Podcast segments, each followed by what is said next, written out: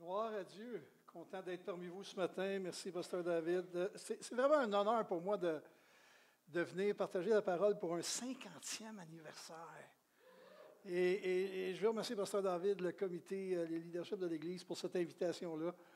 Et, et, ce point culminant durant toute une année pour arriver jusqu'à aujourd'hui où on va avoir aussi un temps de célébrer ensemble, de manger ensemble, de revoir des amis avec lesquels on a cheminé au cours des, des dernières années. Vous savez, c'est tout un privilège que d'être euh, d'être surintendant. Ah, ça nous permet de visiter nos églises à travers la province de Québec, de voir les églises, les comités, les gens. C'est surtout les gens. Surtout les gens. Et je veux vous remercier ce matin pour euh, cette opportunité de pouvoir apporter la parole parmi vous. Euh, je, tiens à. je ne sais pas qui a choisi les chants pour ce matin. C'est toi le coupable? Honnêtement, je ne suis pas sûr que j'ai besoin de prêcher à moins que tu aies vu mon message, euh, du premier chant jusqu'à la fin, hein, c'est comme si, euh, honnêtement, je vais, prêcher parce qu'on m'a invité pour prêcher, mais, mais pour être très honnête avec vous, euh, déjà la louange a déjà partagé ce que je pense que Dieu veut que vous entendiez pour cette journée spéciale. Alors, merci mon frère, merci à l'équipe aussi d'avoir partagé cela. 50 ans du carrefour du plein évangile. Et, mon texte de base, je, vais l'utiliser parce que, évidemment, je sais que des gens, des fois, tu sais, quand tu es surintendant, ils veulent t'attribuer toutes sortes de rôles, toutes sortes de dons, toutes sortes d'appels. Tu es apôtre, tu es prophète. Moi, je vais vous dire, je suis un pasteur. euh, puis j'ai rien contre les autres, comprenez-moi bien, mais je suis vraiment. Euh, j'ai un appel pastoral dans ma vie parce que ce qui me compte par-dessus tout, n'est pas la position, mais c'est les relations. Et euh, par cela, je reconnais que je suis un pasteur.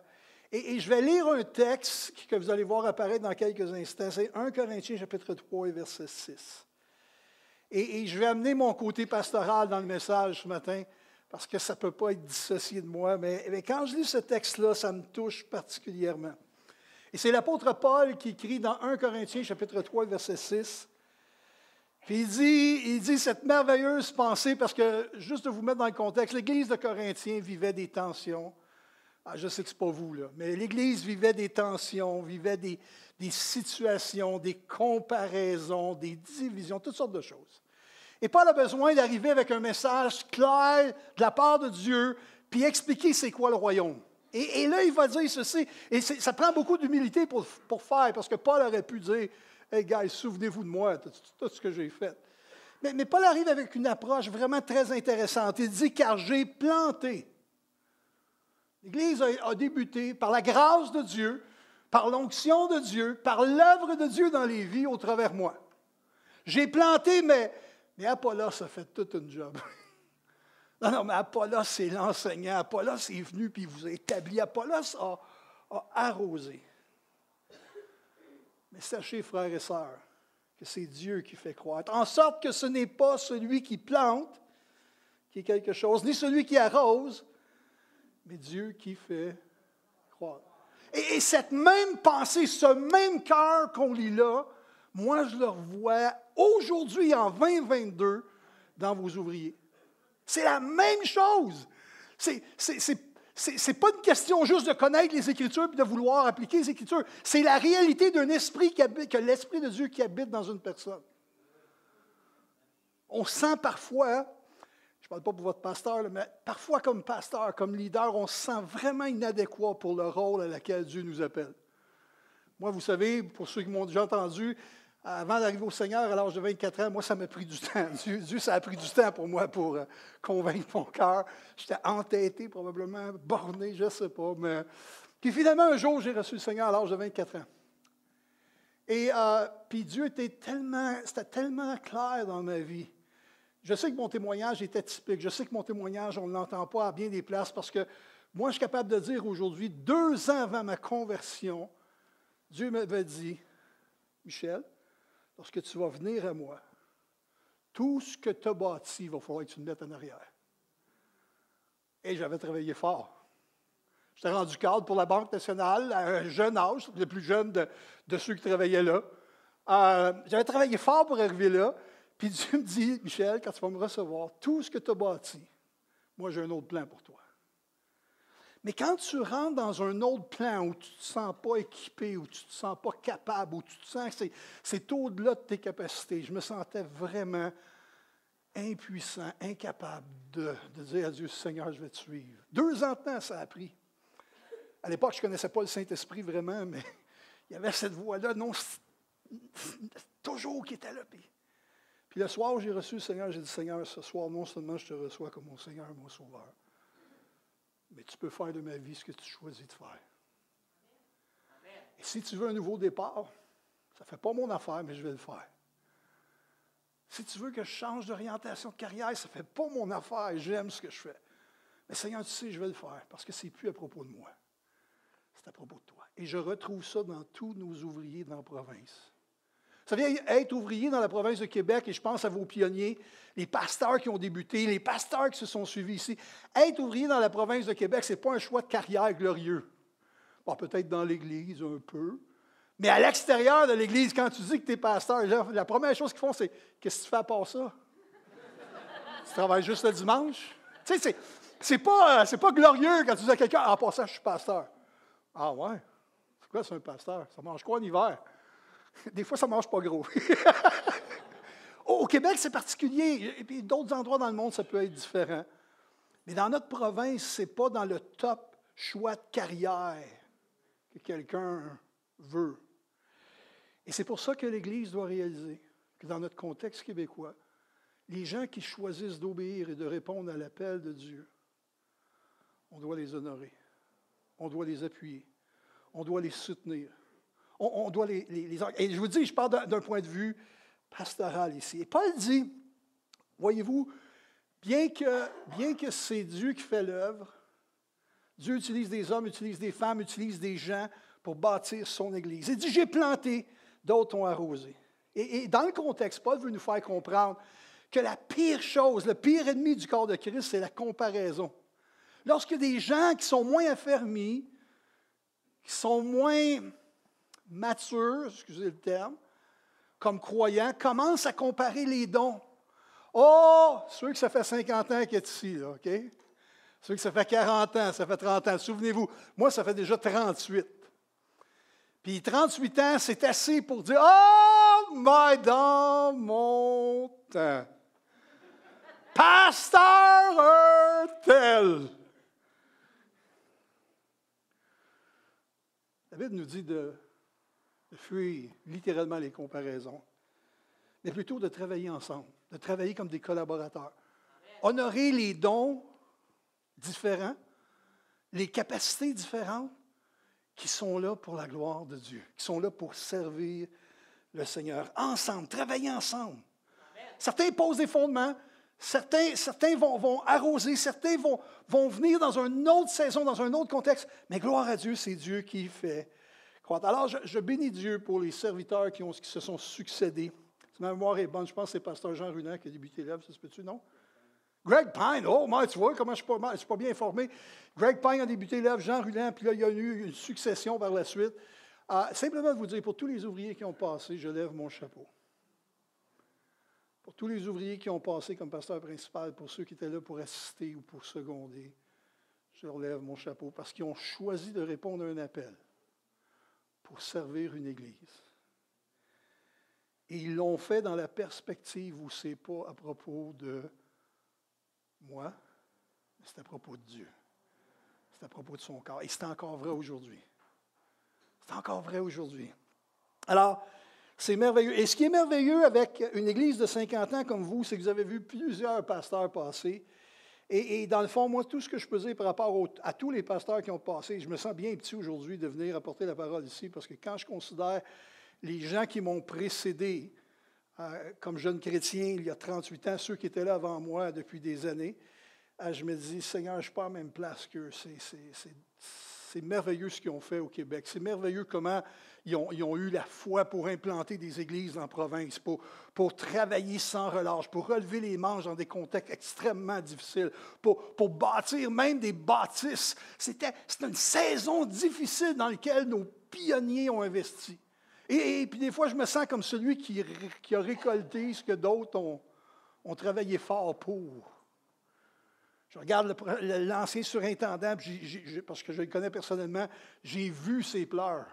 J'ai expérimenté ces états d'âme où il y avait des saisons difficiles. Moi, j'arrive, puis c'est une saison vraiment comme bénie, puis ça n'a pas rapport avec Michel. Quand les gens disent Oh, pasteur Michel, toi, regarde celui qui fait croître. Regarde à Dieu, regarde au Seigneur. Les leaders se sont succédés ici avec un vif désir dans leur cœur. Et vous savez, c'était quoi le désir de chaque leader? Peu importe le leader, je peux vous dire qu'il y avait un désir lorsqu'ils sont venus pour, pour répondre à l'appel ici, pour s'engager ici. Il y avait un désir dans le cœur, j'en suis persuadé. Et le désir, c'était de voir la gloire de Dieu présente dans ce lieu. Wow! Alors, Seigneur, merci pour tous les leaders qui se sont succédés au cours des dernières 50 années. Et on doit honorer de tels hommes comme David te fait avec les pionniers de l'Église ce matin. C'est important de se souvenir de ceux qui sont là depuis le début. Et, et, je veux juste, de ma part aussi, je veux vous dire merci pour votre persévérance, ceux qui sont là depuis 50 ans, 40 ans, 30 ans. Merci pour votre résilience. Parce que bien que nous sommes des enfants de Dieu, il y a des combats qui il y a des situations qui arrivent, il y a des hauts et des bas dans la vie de l'Église.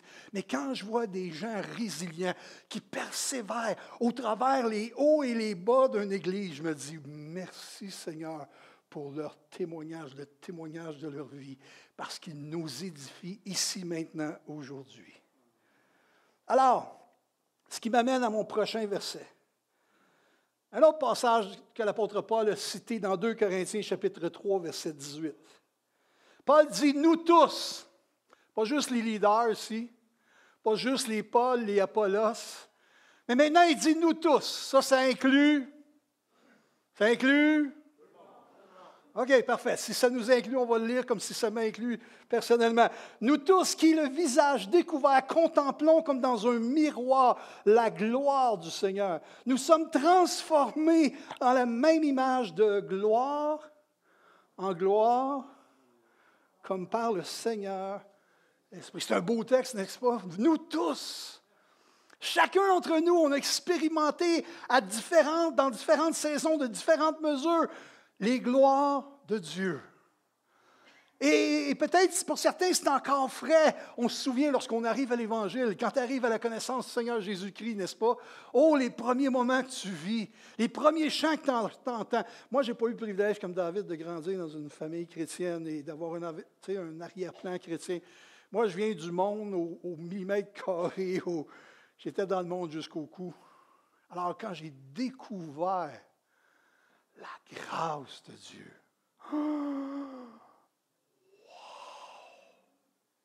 Et c'était dans une église anglophone, moi qui étais anti-anglais à l'époque. Dites pas ça, dites pas ça, dites pas ça au bureau national. Ils savent, ils savent. Non, non, mais j'étais anti-anglais. On se battait avec les Anglais à la chaîne, nous autres. Fait que les Anglais, là, c'était. Et j'ai accepté le Seigneur dans une église anglophone alors qu'il y avait un culte français dans l'église anglophone. C'est l'église de Trinity, la salle. Mais, mais quand je me souviens de la première gloire, non, non, non, mais sauver un lundi soir, baptisé du Saint-Esprit un mercredi soir, d'après. Remplis-moi, Seigneur. Les vieux, les vieux, là. De tes vives eaux. Et là, bang! Pouf!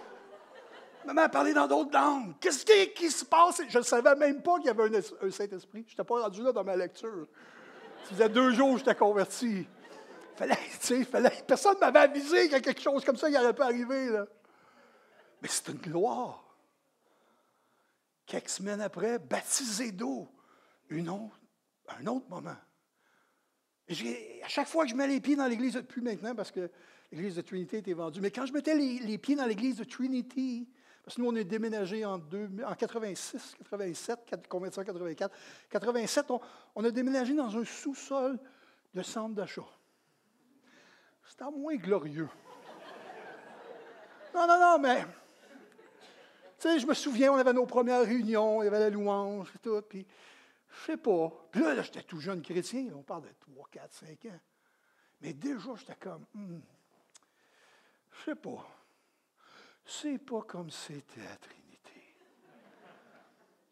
Puis là, je retournais à Trinité. Puis des fois, quand je rentrais dans le bâtisse, à Trinité, ceux qui ont été sur une, église en rond, quand tu rentres par l'arrière, en rentrant, j'avais quasiment la chair de poule. Tu sais, que, oh, je me souvenais des gloires que j'avais expérimentées là. Y en a-t-il qui sont comme ça un peu? Tu sais, on se souvient de Oh Seigneur. Et, le texte pour moi me révèle quelque chose d'important parce que ça dit, nous tous qui le visage découvert. La raison pour qu'on expérimente certaines gloires, c'est que vous et moi, on a le visage découvert. Qu'est-ce que Paul fait référence? Paul fait référence ici à Moïse. Moïse, lorsqu'il a été sur la montagne, il, a vu Dieu, il a eu une relation avec Dieu face à face. Mais quand il est descendu de la montagne, il a dû mettre un, voile sur son visage parce que son visage était trop rayonnant. Le peuple ne pouvait pas le regarder. Wow! C'est trop, c'est trop, c'est trop. Et Paul fait référence à cet, exemple-là dans l'Ancien Testament, à cette situation-là dans l'Ancien Testament. Puis il dit, nous maintenant, dans le Nouveau Testament, avec l'expérience de Jésus-Christ, nous avons le visage découvert parce que l'Esprit a levé le voile. Vous avez expérimenté ça probablement? Ah, moi, je vous ai dit, deux ans avant ma conversion, il y avait quelque chose que le Saint-Esprit faisait dans mon cœur, mais deux ans avant, j'avais commencé à lire la Bible. Et je peux vous dire, je ne comprenais pas grand-chose. J'avais l'air de Nicodème. Comment je peux revenir en moi-même, Seigneur? Non, non, j'avais l'air de Nicodème qui, honnêtement, je lisais les Écritures, puis on dirait, je ne sais pas, il y avait comme quelque chose qui était fermé. Le soir où j'ai reçu le Seigneur, c'est littéralement comme un voile s'est ouvert. Wow! Et le visage découvert. Découvert pourquoi? Parce que l'œuvre de Christ a pris place en moi dans mon cœur. L'œuvre de Christ, l'Esprit ôte le voile. Vous savez, Moïse, ça parle de Moïse comme étant une gloire passagère. Ça parle de Christ comme étant la gloire qui demeure. Une gloire plus grande, la gloire de Christ. Et le défi, je crois, euh, pour vous et pour moi, c'est d'avoir le visage découvert. D'être un point dans nos vies. Moi, ce qui m'a toujours béni par rapport à ma propre vie, c'était l'humilité du, débat, du début. Je ne sais pas pour vous, peut-être que vous, vous étiez humble de nature. Moi, j'étais très orgueilleux de nature. Ah, puis ce qui me fascine tout le temps, c'est quand j'ai reçu Christ, c'est cette humilité-là. C'est plus à propos de moi, Seigneur. Je veux recevoir ce que tu as pour moi. Je reconnais qui tu es. Et cette dimension d'humilité-là qui grandit dans nos cœurs, c'est quelque chose de particulier. C'est comme on est capable maintenant, ou on, on aspire à voir ce que Dieu veut nous montrer. On a le visage découvert. Et Dieu veut se révéler à nous. Et, ça, c'est merveilleux. Puis l'autre défi, c'est pas juste d'avoir le visage découvert. Pour avoir le visage découvert, je pense qu'il faut avoir un cœur comme David qui dit Sonde-moi, ô Dieu, et connais mon cœur. Regarde si je suis sur une mauvaise voie. Ça, c'est c'est un chant qu'on chantait à l'époque, mais c'est aussi une prière qui est régulière dans mon cœur, dans ma vie. Quand je me couche le soir, c'est Seigneur, sonde-moi. Tu as, fait dans ta grâce en sorte que le parfait réside dans l'imparfait. Non, non, mais ce que je veux dire par là, tu as fait en sorte, Seigneur, que, que, que le saint réside dans celui qui est en processus de sanctification. Alors, Seigneur, sonde mon cœur, s'il te plaît. Regarde si je suis sur une mauvaise voie. Et surtout, surtout, mon Dieu, dans ton amour, conduis-moi dans la voie de l'éternité. Garde mes pieds en ligne avec ce que tu vas accomplir au travers de ma vie. Et ça, c'est un défi d'avoir le visage découvert. Mais l'autre défi, c'est d'avancer dans la prochaine gloire. La tendance humaine, je crois, c'est de comment je pourrais dire ça? C'est de rechercher un peu une zone de confort. Je pense que c'est une tendance humaine, puis en plus, je pense que c'est un peu ce qui, aujourd'hui, au travers des médias, tous les médias dans notre société, toute l'emphase médiatique, l'emphase des publicités, si vous remarquez, c'est tout à propos de ton confort. Non, non, tout cette nouvelle brosse pour ses cheveux, ce nouveau. Peu importe quoi, c'est tout à propos. Hey, ça va bien plus loin. Tu écoutes une partie de hockey maintenant, puis il y a même du gambling mur à mur. Puis là, ils vont, dans l'annonce, ils vont dire c'est pour ton bien. C'est pour vous qu'on le fait, pour que tu te sentes bien. Non, non, mais c'est partout. Dans toutes sortes d'affaires, dans toutes sortes de pièges. L'alcool, la drogue, n'importe quoi. Ah oui, mais il ne faut pas oublier, c'est pour ton confort. Et, c'est un défi pour le croyant qui vit dans cette société-là, comprenez-moi bien. Pourquoi? Parce qu'on est bombardé constamment de se retrouver à l'intérieur d'une zone de confort. On cherche le confort. Et je pense que c'est un défi avec le texte qu'on vient de lire. Pourquoi? Parce que quand je tombe dans une zone de confort, ça fait en moi cette aspiration pour regarder plus en arrière que de regarder en avant. Puis là, on regarde en arrière, puis Oh, remplis-moi, Seigneur. C'est correct ce que Dieu a fait hier, comprenez-moi bien. C'est merveilleux ce que Dieu a fait hier. Il faut honorer ce que Dieu a fait hier. J'aimerais juste nous rappeler, Dieu n'est plus hier. Dieu est ici maintenant. Dieu agit ici maintenant. Et aspirons à tout ce que Dieu a pour nous aujourd'hui de gloire en gloire, en gloire, en gloire, en gloire. Et je vais vous dire un challenge, OK? Soyons prêts à sortir de notre zone de confort. Soyez prêts à sortir de votre ancienne gloire, votre récente gloire, ce que Dieu a fait récemment dans votre vie. Quand je dis sortir, on peut honorer Dieu pour ce qu'il a fait hier. Mais Seigneur, je sais que tu es Dieu du ici maintenant. Tu es le grand je suis. Et je veux aujourd'hui savoir ce que tu as pour moi maintenant, pas ce que tu as eu hier. Quand, tout ce qui sort de nos bouches, frères et sœurs, puis je vais le dire avec, un cœur rempli d'amour, quand tout ce qui sort de ma bouche à propos de Dieu, ça date d'il y a un an, dix ans, vingt ans, trente ans, c'est le signe que je suis resté dans l'ancienne gloire. En tout cas, moi, j'ai découvert ça dans ma vie. Quand tout je suis capable de, de regarder, puis ah oui, mais dans, à ce temps-là, à ce moment-là,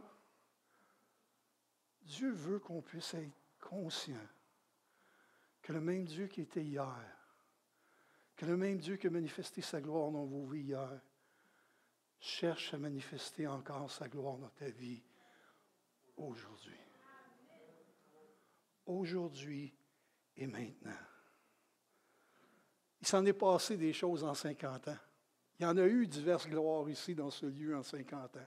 Il y a eu des moments, si ce n'est pas dans cette bâtisse ici, c'est dans d'autres bâtisses, des moments où il y en a qui sont venus ici, puis vous étiez en train de prier, le Seigneur vous a visité, vous êtes à pleurer. Des moments où quelqu'un a imposé la main, vous avez reçu une grâce particulière, une guérison, une direction, où Dieu est intervenu dans votre vie. Il y en a eu en 50 ans. Des gloires sur gloire, sur gloire, sur gloire, sur gloire, sur frères et sœurs, aspirons à rechercher la prochaine gloire, de gloire en gloire, transformée de gloire en gloire en gloire par le Seigneur, l'Esprit. Ce qui m'amène un autre texte ce matin, ce qui est en lien avec ce qu'on a entendu dans la louange aujourd'hui et même cité. Éphésiens chapitre 3, verset 20. Dieu veut nous amener d'une gloire à l'autre. Et, encore une fois, dans Éphésiens 3.20, c'est vraiment intéressant parce que c'est encore l'apôtre Paul qui écrit aux Éphésiens. Puis il dit ceci, c'est un verset connu, c'est un verset qu'on, la plupart d'entre nous, que ça fait quelques années qu'on est au Seigneur, on connaît ce verset-là par cœur. Or, à celui qui peut faire par la puissance qui agit en nous, infiniment au-delà de tout ce que nous demandons ou pensons. Or, à celui qui peut faire par la puissance.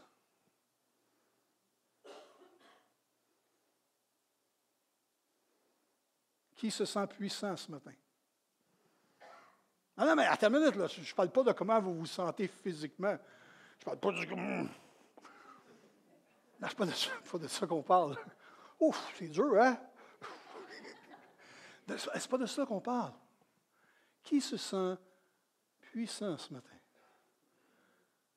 Ah, on, peut se sentir puissant parce que les choses vont bien, parce qu'on est en santé. Non, non, non, mais, ce n'est pas exactement de ça qu'on parle ici.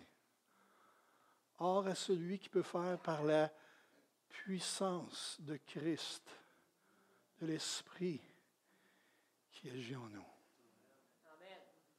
cette vie-ci nous réserve toutes sortes d'épreuves, toutes sortes de situations. Je ne sais pas si, ça fait une semaine que tu connais le Seigneur, là. Peut-être que tu te dis, oh, c'est merveilleux, puis il n'y a pas, pas d'épreuve. Mais si ça fait un an, si ça fait cinq ans, si ça fait 38 ans, tu réalises qu'en 38 ans, il y a des hauts, il y a des bas, il y a des remises en question, il y a des, il y a des épreuves qui viennent. Parfois, c'est toi-même qui les cause. C'est-à-dire que tu vis les conséquences de tes mauvais choix, tes mauvaises actions. Mais parfois, c'est de l'injustice propre. Une situation qui arrive, c'est totalement injuste, ça arrive contre toi, mais ça arrive dans ce monde. Combien il y en a qui ont déjà eu des épreuves dans ce monde ici? Juste à lever la main, juste pour être sûr que je ne suis, pas tout seul. Super, OK, c'est bon de savoir que Ouh, je pensais que c'était tout seul à un moment donné. Donc, je sais qu'on n'est pas, je ne suis pas tout seul ce matin. Et Paul, au milieu même des tribulations, en passant, l'apôtre Paul, quand il écrit ça, il est en prison. J'ai rien contre les prisons d'aujourd'hui, mais ce n'est pas le même type de prison, OK? Ce n'est pas le même genre de prison. C'est une prison. une prison avec plus que le strict, moins que le strict minimum, je devrais dire. Et alors, écoutez ça une minute, il y a quelque chose là qu'il faut saisir. Alors que Paul est dans un environnement hostile, une saison de sa vie difficile, une saison de sa vie où il est injustement enfermé en prison.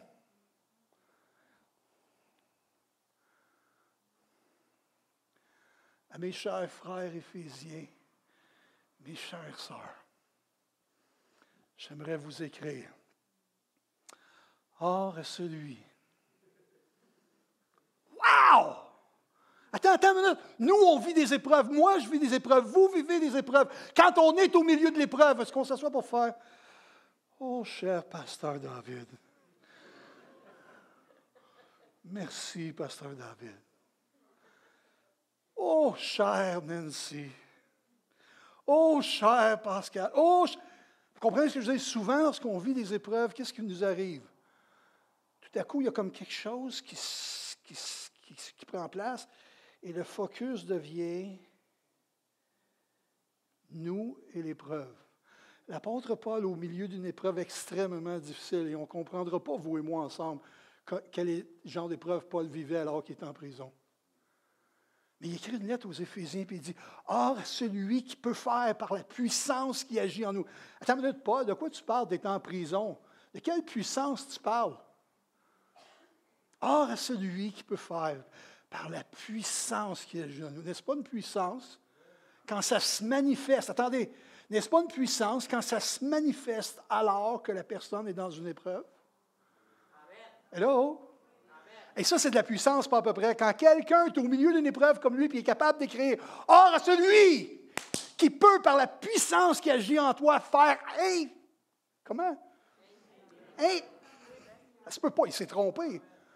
Ah non, ce n'est pas le moins fini qui va là. Or à celui qui peut faire par la puissance qui agit en toi, un peu au-delà de ce que tu penses.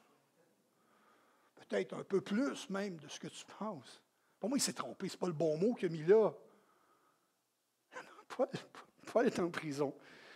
Il écrit à ses amis, ses frères qui aiment tendrement ses sœurs. Or, celui qui peut faire par la puissance qui agit en vous. Vous êtes prêts à le dire? Y a-t-il quelqu'un qui peut me dire c'est combien long ça infiniment? Y a-t-il quelqu'un qui peut me dire combien c'est profond ça infiniment? Y a-t-il quelqu'un qui peut me quantifier ce que ça veut dire ça? Infiniment. Or, à celui qui peut faire par la puissance que j'ai en vous, infiniment au-delà de tout ce que nous demandons. Et pensons même au milieu de la tribulation, même dans les tribulations. Ça me fait penser à Joseph. Vous vous souvenez de Joseph? Joseph, lui, il l'a eu dur. Il faut dire que son enfance, il l'a eu pas mal facile. C'était le chouchou de son père, en tout cas. Ses frères pensaient que c'était le chouchou de son frère. Il l'était probablement aussi. Puis là, il est arrivé de la jalousie chez les frères. On l'a vendu. Ah, oh, il arrivé un paquet d'histoires, tout, vous connaissez l'histoire. Finalement, il se retrouve en prison. Je ne sais pas, mais quand tu te retrouves en prison, puis tu connais Dieu, puis même quand tu ne connais pas Dieu, je pense, quand tu te retrouves en, prison, c'est quoi que tout à coup, quand tu es tout seul dans ta cellule, tu demandes? Je pense que c'est la première chose que tu demandes, c'est Seigneur, même si tu ne crois pas en Dieu, tu peux-tu me sortir d'ici? Particulièrement si tu es emprisonné de façon injuste. Et c'était le cas de notre ami Potiphar. Pas de Potiphar, mais notre ami Joseph à cause de Potiphar. Il se retrouve en prison de façon injuste. J'imagine quand il prie à Dieu. Oh, il ne connaissait pas le verset, mais il connaissait Dieu. Toi, Seigneur, qui peux faire bien plus que je peux demander, je suis sûr que tu es capable de faire tes dieux. Dieu, tu pourrais faire quelque chose pour moi en passant. Qu'est-ce qu'il demandait? Probablement qu'il demandait quelque chose comme Oh, si tu peux me sortir de prison. Ce qui me touche là-dedans, c'est qu'en prison, dans l'épreuve, il devient une bénédiction pour ceux autour de lui. Hey, on est dans l'Ancien Testament. Il y a quelqu'un dans l'Ancien Testament qui a compris vraiment ce que c'est que de vivre une vie remplie, dynamisée, utilisée, saisie par Dieu. Il est en bénédiction dans sa prison. Et probablement qu'il a même prié Dieu, Seigneur, sors-moi de la prison. Mais Dieu avait un plan encore infiniment plus grand que de sortir de la prison. N'est-ce pas? Parce que non seulement il l'a sorti de la prison, mais il l'a établi chef en dessous de Pharaon. Et Dieu avait tellement un plan infiniment plus grand. Non seulement il a, pu, il a pu aider son peuple, sauver son peuple, mais il a pu aider et sauver le peuple d'Égypte. Le plan de Dieu, Dieu voulait utiliser Joseph pour bénir les Juifs et les non-Juifs. Il y a juste Dieu qui peut faire quelque chose d'infiniment plus grand que ce que lui, comme le petit garçon, pouvait penser un jour. Tu vas m'utiliser, moi, Seigneur, pour impacter mon peuple, mais aussi pour impacter une nation entière lors d'une famine. Seigneur, c'est au-delà de ce que je peux imaginer. Hello? Pensez à David. Hein, David prend soin de ses brebis, les brebis de son père. Il est fidèle. Peut-être qu'alors qu'il jouait la musique dans le champ avec les brebis, peut-être qu'il disait, Seigneur, merci de mon père. Probablement un jour, moi, je ne serai pas comme mes frères, je vais hériter des brebis. Puis, oh, ça serait le fun que je deviendrais en charge du troupeau de brebis. Merci Dieu. Puis, t'es fin, Seigneur. Puis, Seigneur dit, j'ai quelque chose de plus pour toi. Plus, attends une minute, moi, je suis un berger. Euh, je peux devenir un bon berger, mais plus quoi? Ah, Comment ça que, que tu aides un roi? Un roi? Oh, oui, oui. Je vais te mettre serviteur du roi Saül. Serviteur du roi Saül, c'est bien au-delà de ce que je peux penser ou même imaginer. Hé, hey, c'est pas fini, attends une minute. J'ai autre chose pour toi. Un jour, tu vas remplacer le roi Saül. Ça, c'est bien au-delà de ce qu'on peut imaginer ou Maintenant, votre témoignage, mon témoignage, ce n'est pas celui de Joseph, ce n'est pas celui de David. Mais j'aimerais vous dire qu'on a tous un témoignage avec Dieu. Et peu importe qui tu es dans cette salle, dans ton témoignage avec Dieu, Dieu veut faire infiniment au-delà de ce que tu demandes et de ce que tu penses. Wow! Merci Seigneur pour l'œuvre qu'il veut accomplir dans nos vies. Et parfois, on fait des erreurs. L'apôtre Pierre, vous connaissez l'apôtre Pierre? Pierre, à un moment donné, Jésus donne une parole, parole de connaissance. Jésus explique ce qui s'en vient. Il dit aujourd'hui, ce soir même, tous vont me renier. Puis, puis Pierre fait comme Ouais, attends une minute, Seigneur. tu te prends à part eux autres, peut-être. Mais moi, jamais. L'autre gang, les, les onze, il n'y a pas de problème. Les autres, c'est mais moi, Seigneur, tu peux compter sur moi. Vous connaissez l'histoire, n'est-ce pas? Et ce que Jésus a annoncé, ce soir même avec le coq ne chante, tu me rediras trois fois. Et, c'est ce qui est arrivé, il arriva. Et, et vous savez, suite à cette situation orgueilleuse de la part de Pierre, ce mauvais choix de la part de Pierre, Là, lui, il se sentait plus apte à suivre Jésus, il se sentait plus apte au ministère. Il ne se sentait plus apte parce que Jésus voulait faire avec lui. Sauf que Jésus a dit, dans Jean 21, c'est un beau texte dans Jean 21, n'est-ce pas? Alors Pierre retourne à faire ce qu'il faisait avant, mais il retourne à la pêche, pas à la pêche d'aller gagner des armes, mais la pêche, les poissons. Et il amène les disciples avec lui. Et là, il y a une expérience avec Jésus à nouveau. Jésus prépare un petit lunch. alors qu'il prépare un petit lunch, Jésus parle à Pierre, puis il dit, Pierre, m'aimes-tu? Puis à trois reprises, il va expliquer à Pierre, Pierre, tu m'aimes-tu? Juste te dire, je suis très conscient de l'erreur que tu as faite. Je suis conscient, Pierre, que tu as pensé que tu étais meilleur que les autres. Mais Pierre, j'ai un appel sur ta vie. Est-ce que tu veux rentrer dans ce que j'ai encore infiniment plus grand que ce que tu penses dans ta vie? Parce que si tu veux le, Pierre, si tu veux le faire, Pierre, paix mes brebis. Alors, j'aimerais vous dire, peu importe où vous êtes aujourd'hui, peu importe ce que vous vivez aujourd'hui, peu importe ce que vous avez vécu aujourd'hui, j'aimerais juste vous dire, Dieu a un plan pour, pour vous qui est infiniment plus grand que vous pouvez penser à ce moment même ou demander à ce moment même. Nous, on demande pour ça, puis Dieu dit, je vais te donner bien au-delà de cela. En même temps, quand on, prend ce, texte-là, puis on, l'applique dans, ce qu'on a appliqué, c'est correct, comprenez-moi bien, mais ce n'est pas le contexte du texte. Or, à celui qui peut faire par la puissance qui agit en nous infiniment au-delà de tout ce que nous demandons ou pensons, ce n'est pas le contexte. Les exemples que je viens de vous amener, ce n'est pas le contexte de, ce texte-là. Parce que le contexte de ce texte-là est très intéressant. Parce que juste avant de dire ça, Paul va parler de quelque chose de glorieux au verset 17, 18 et 19 avant le verset 20. Et voici ce qu'il dit au verset 17. En sorte que Christ habite dans vos cœurs, par la foi. Avez-vous expérimenté ça?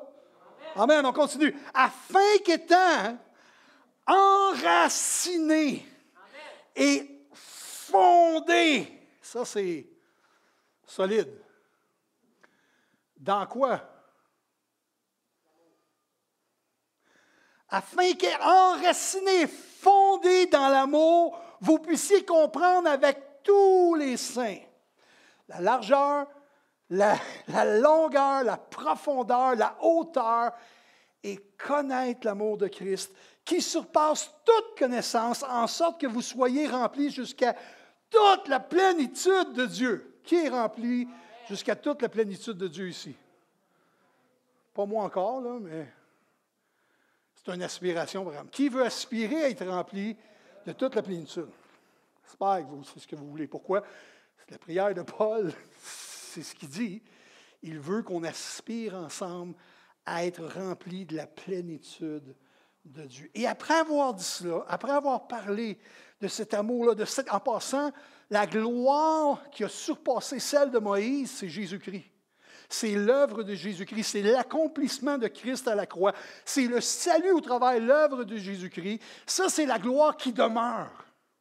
Et ici, Paul dit, afin qu'ayant reçu par la foi cela, vous soyez enracinés et fondés, pas dans l'amour, votre définition de l'amour, pas de la définition de l'amour du monde. Non, non, non, dans, dans l'amour, celle qui est définie par Christ et que vous puissiez être fondé, enraciné, et là, il va aller jusqu'à toute la plénitude. Puis là, ça fait comme, attends, Paul, tu sais que tu es en prison, puis tu vis des temps difficiles, mais là, c'est tough ce que tu écris.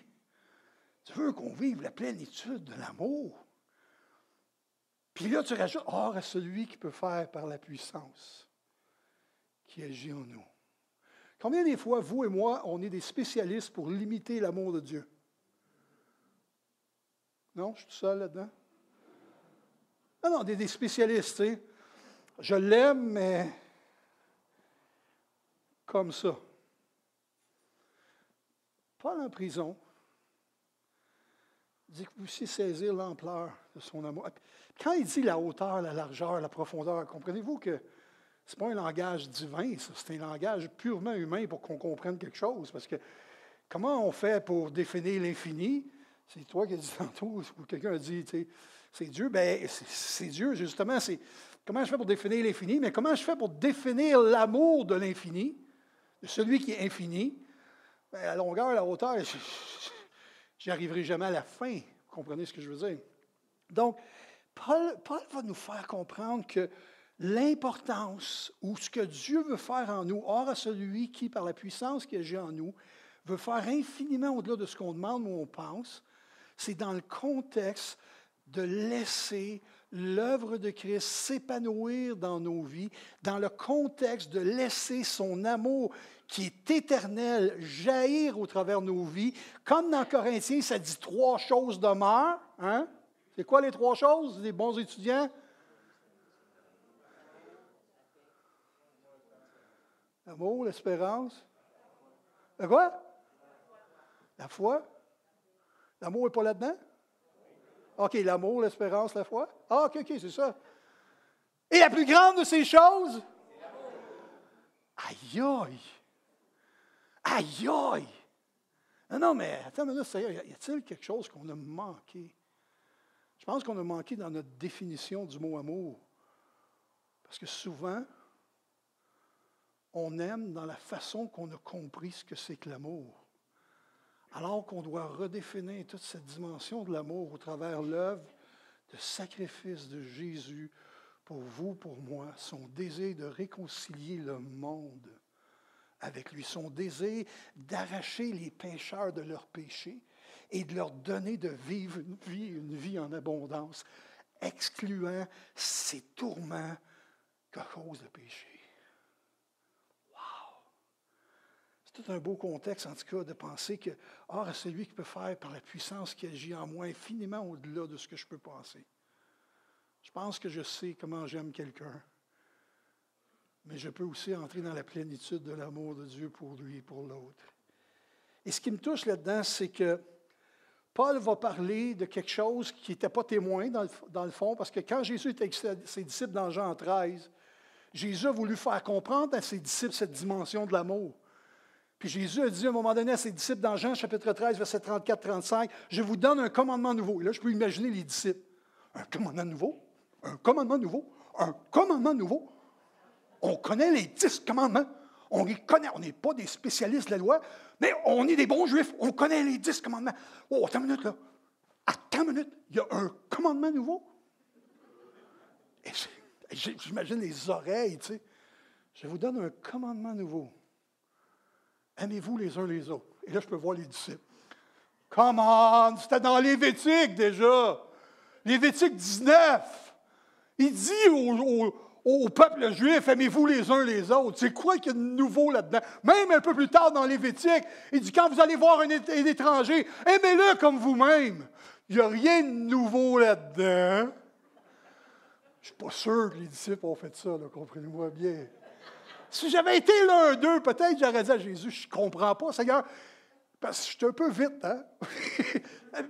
Il n'y a pas rien de nouveau dans ce que tu nous dis. Et Jésus continue, aimez-vous les uns les autres.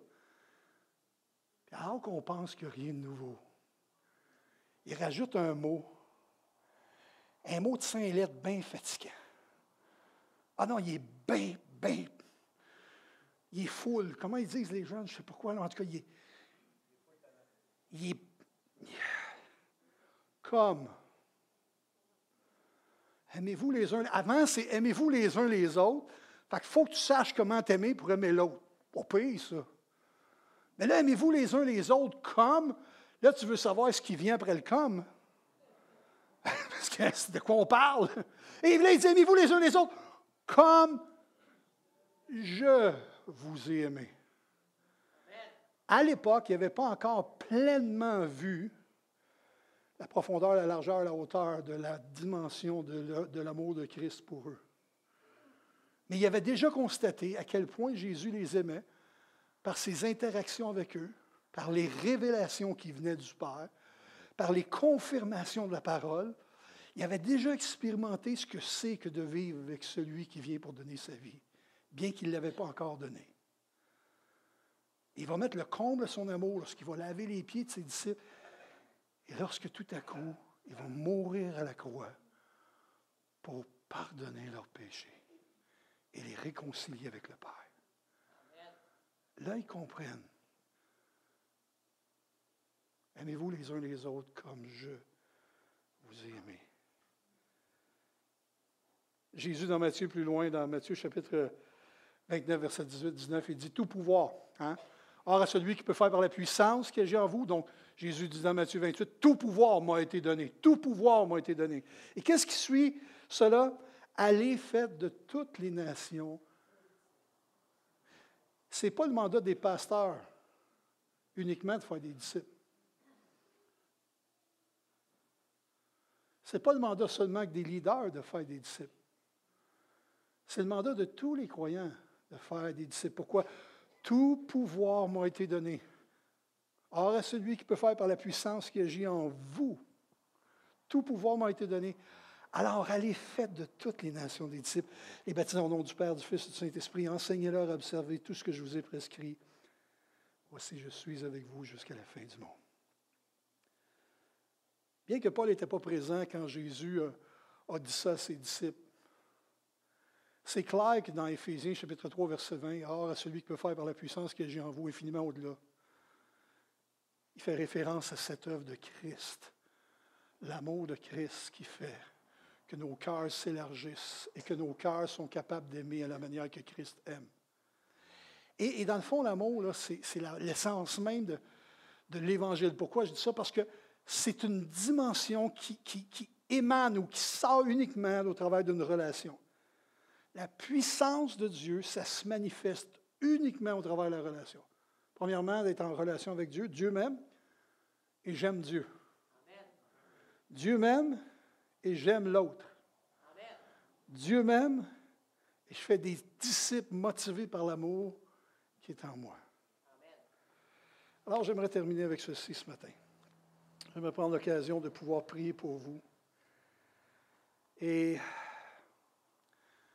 je vais prendre un texte dans l'Ancien Testament pour finir. Deutéronome chapitre 1, verset 11.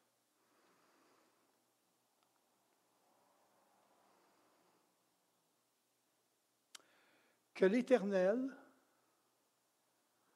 le Dieu de vos pères, vous augmente mille fois autant et qu'il vous bénisse comme il vous l'a promis. Évidemment, dans le contexte, on va comprendre que cette bénédiction, c'était de multiplier dans ce monde, sur cette terre.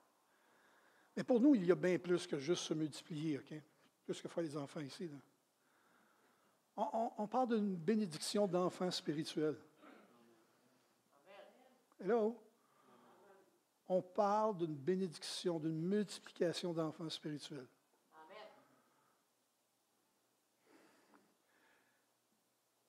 Et il n'y a pas d'âge pour ça. Prendre le temps pour les, personnes les, plus, les, plus, âgées. Il y a, quand je aujourd'hui, sept ans, Combien il y en a qui connaissaient Pierre Bergeron? On dit quelque chose, Pierre Bergeron était dans l'armée. Euh, c'est lui qui fait le mentorat pour nous. Euh. La mère de Pierre Bergeron, c'est une vieille chrétienne, 98 ans. Quand elle avait 91 ans, Pierre et moi, on parle, puis Pierre me dit Écoute, Michel, ma mère, elle a 91 ans et je ne la reconnais plus. Qu'est-ce que tu veux dire? Il dit Non, non. Il dit, Ma mère s'assoit dans sa chaise, elle prie le matin. Seigneur, moi, aujourd'hui, quand je vais aller dans le centre d'achat, j'ai trois petits Nouveaux Testaments. Moi, aujourd'hui, à qui je devrais donner ces trois petits Nouveaux Testaments-là? Là, ma mère part, puis elle s'en va au centre d'achat, 91 ans. Puis elle voit des dizaines de personnes passer. Puis à un moment donné, oh, puis il y a une personne qui passe. Oh c'est certainement lui. Bonjour une femme avec la tête blanche. Une petite madame âgée. Il n'y a pas personne. Non, non, mais il n'y a pas un jeune, il n'y a pas un moins. Y a... Non, non, mais vous savez, là, y a... tu ne peux pas dire non à une petite madame avec la tête blanche. Hello? Non, non, mais les plus durs des durs ne sont pas capables de dire non. Puis la petite madame, elle arrive. Bonjour. 91 ans. Récemment, j'étais avec le pasteur Gilles Gagnon, ça vous dit peut-être quelque chose. Gilles a été pasteur pendant trentaine d'années, j'oublie exactement le nombre d'années, 35 ou 37 ans, au Centre évangélique de Montréal. L'église qui doit avoir pas loin de 100 ans. OK? Et récemment, j'étais avec lui il y a quelques semaines, et, je parlais avec lui, puis je disais, Pasteur Gagnon, euh, le Seigneur vous a vraiment béni dans vos années de ministère. Puis là, il me regarde et dit, non. Il dit oui, mais je veux que tu saches que si, le centre évangélique a été prospère, c'est parce qu'il y avait une cinquantaine de personnes qui travaillaient d'arrache-pied avec moi. Puis le Seigneur y a agi au travers de ces 50 personnes-là. Et récemment, on était à une table parce qu'on a des rencontres avec les pasteurs retraités à peu près trois, fois, trois quatre fois par année. Et lors de cette rencontre au mois de septembre avec les pasteurs retraités, j'étais assis encore à la table de pasteur André Gagnon. Il y avait un autre pasteur aussi vieux que lui qui était, qui assis à sa table. Puis l'autre pasteur dit Oh, tu t'ennuies pas, Gilles, tu t'ennuies pas du ministère. C'était bien la réponse de Gilles. Gilles a dit Oh, pas du tout. Je suis rendu à une autre étape dans ma vie. Du ministère dans le sens ministère actif, pratique, prendre soin d'une église, être pasteur principal. OK? C'est ça qu'il voulait dire. Pasteur Gilles dit ah non, non, je ne suis plus là. J'étais à une autre étape dans ma vie. Je peux prier, je peux soutenir, etc. Mais 80 cucs, là, je ne suis plus là, là. Puis là, il rajoute ceci. Il dit, mais ceux qui ont pris ma place aujourd'hui, oh, ils sont beaux à voir. Ils ont une plus grande onction que j'avais. Ils sont encore plus sages que j'étais. Puis je rends gloire à Dieu qui a multiplié ça. Attends, là. Ça, c'est un de nos, nos, pasteurs plus âgés, là, qui est capable de reconnaître, de dire ce que je prie, c'est que ça augmente. Que l'Éternel, le Dieu de vos pères, que l'Éternel, Dieu vos pères, augmente mille fois et qu'il vous bénisse comme il l'a promis. On peut se lever ensemble, frères et sœurs?